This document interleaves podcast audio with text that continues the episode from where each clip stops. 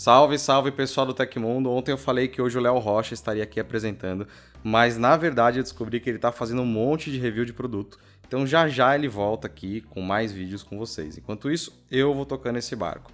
Bom, hoje vamos falar sobre o presidente Bolsonaro suspendendo o rastreio de celulares durante a pandemia e novos lançamentos da OnePlus.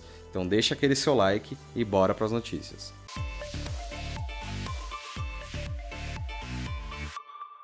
Nessa segunda-feira, o ministro da Ciência, Tecnologia e Comunicações, Marcos Pontes, divulgou em seu perfil no Instagram que o governo federal não colocou em prática o monitoramento de dados para detectar aglomerações.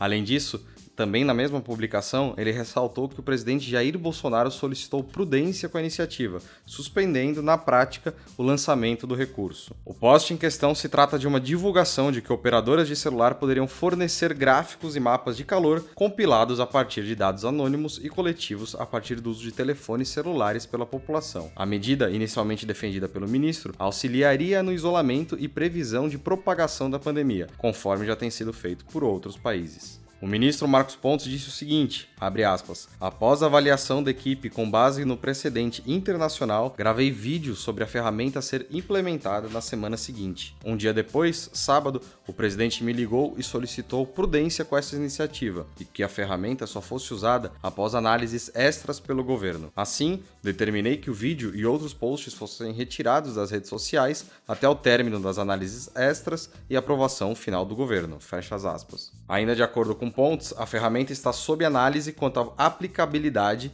garantia de privacidade e modo de operação e será utilizada após a garantia de eficiência em todos os quesitos. O ministro ressalta também que estados têm autonomia para agir.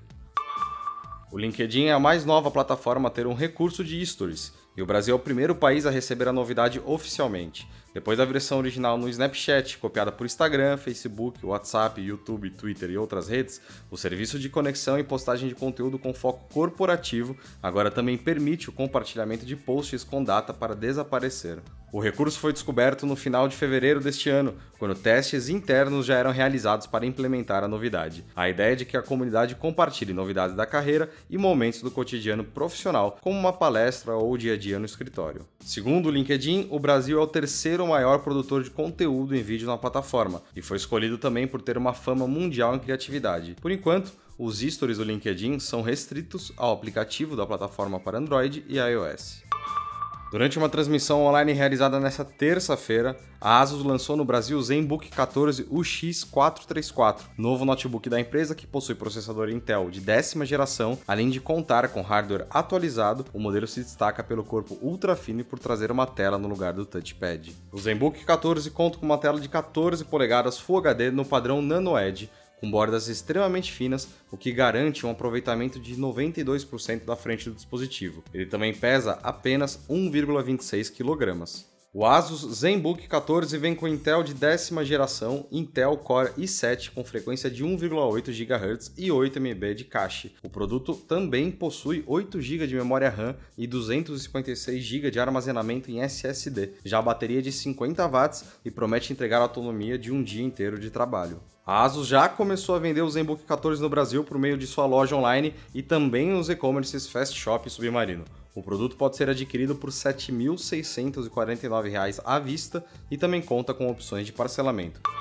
A Xiaomi Brasil, representação oficial da fabricante chinesa no país em parceria com a DL Eletrônicos, anunciou que um novo smartphone da marca está chegando ao mercado. A empresa fez uma postagem misteriosa em seu perfil no Twitter, deixando no ar que o próximo modelo que chega ao mercado brasileiro terá uma super câmera. Ela não entrega o nome do modelo, sugerindo que os fãs postem os palpites nos comentários. Na verdade, não são muitas as alternativas, já que a Xiaomi não possui muitos aparelhos em processo de homologação ou aprovados recentemente pela Anatel. Um deles é o Redmi Note 9S, que estava no processo de homologação no final de março. Ele é um intermediário com alguns recursos premium, incluindo quatro câmeras traseiras e uma bateria poderosa de 5.020 mAh. O que torna ele o suspeito mais provável é a própria identidade visual adotada pela marca para o anúncio do Redmi Note 9S, bem similar ao que foi utilizado no teaser da representante brasileira. Entretanto, há quem aposte por fora no modelo Mi 10 e em sua variante mais poderosa, o Mi 10 Pro. Ambos já tiveram a versão global oficializada e se destacam pela super câmera,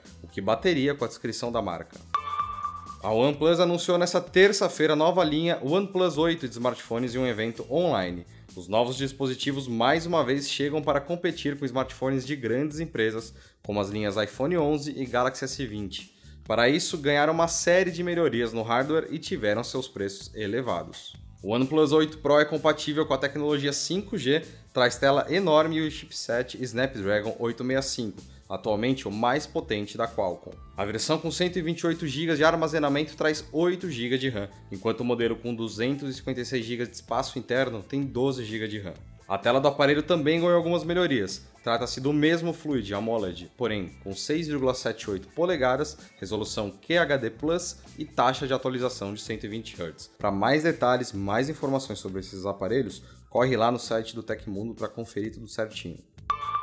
Aconteceu na história da tecnologia. Em 14 de abril de 1981 aconteceu o primeiro voo de teste do primeiro ônibus espacial operacional, o Columbia. O voo teve sucesso e foi finalizado quando o ônibus espacial aterrizou na base da Força Aérea de Edwards, na Califórnia, Estados Unidos.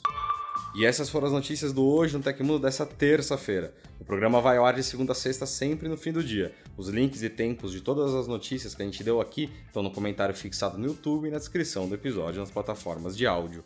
Quem quiser assinar o programa como podcast, os links estão na descrição do vídeo. Aqui quem fala é o Felipe Paião e você pode me encontrar no Twitter pela arroba Felipe Paião.